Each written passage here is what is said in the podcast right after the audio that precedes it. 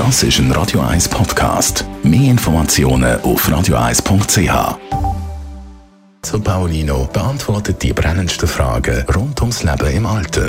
Jetzt auf Radio 1.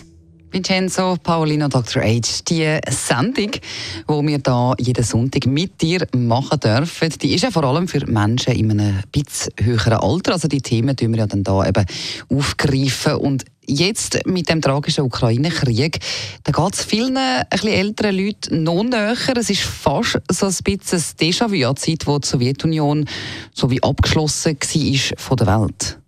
Ja, genau. Die Hörerinnen und Hörer, die in, in, vielleicht in meinem Alter sind oder vielleicht sogar noch etwas älter, ich bin ja 57, wir haben äh, aus eigener Erinnerung, wissen wir, dass die Sowjetunion damals ähm, bis ins Jahr 1990, 91 existiert hat ähm, und dass das ein wie ein abgeschlossenes System hermetisch abgeriegelt praktisch war von der Außenwelt. Es gab die berühmte Nachrichtenagentur TASS, von der wir dann hören durften, die äh, praktisch ausnahmslos Lügen verbreitet hat.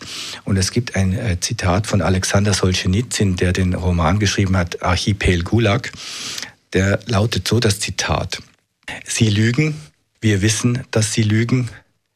Sie wissen, dass wir wissen, dass sie lügen. Sie lügen.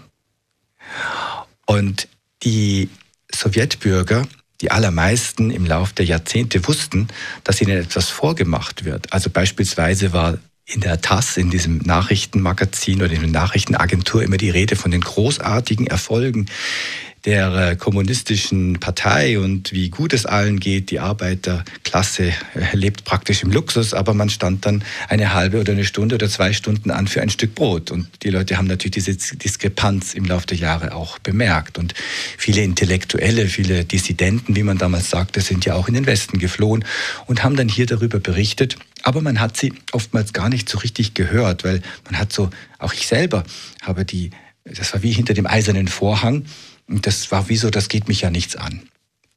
Und ähm, wenn ich das jetzt heute erzähle, dann, dann tue ich das eben auch, um die Erinnerung daran ähm, weiterzugeben und auch zu sehen, was jetzt passiert, dass wenn ähm, die Situation weiter eskaliert, dann ist Russland wieder so ein abgeschottetes Land.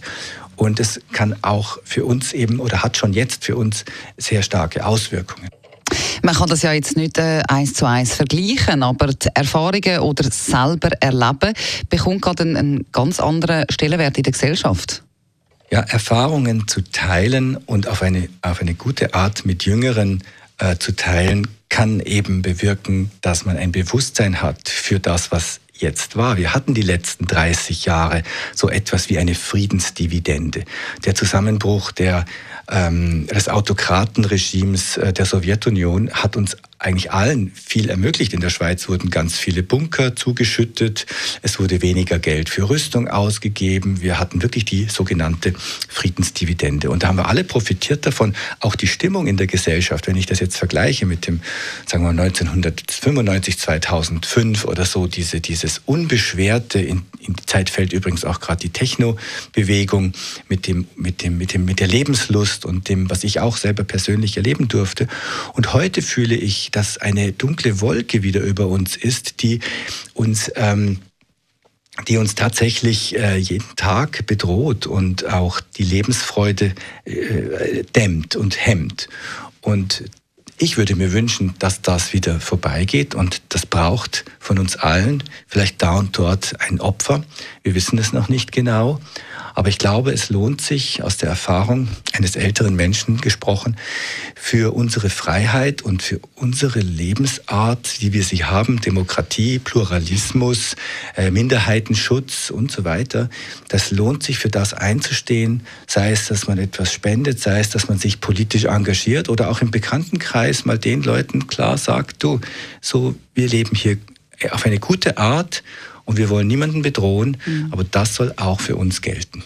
Vielen herzlichen Dank, Dr. H. Vincenzo Paulino, für die spannenden Überlegungen und Ausführungen. Sie können übrigens immer gerne alle Folgen nochmal nachlesen als Podcast in der Radio 1 App oder auf der Webseite.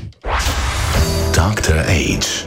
Jeden Sonntag auf Radio 1. Und unterstützt von Alma Casa, Wohngruppe mit Betreuung und Pflege rund um die Uhr. www.almacasa.ch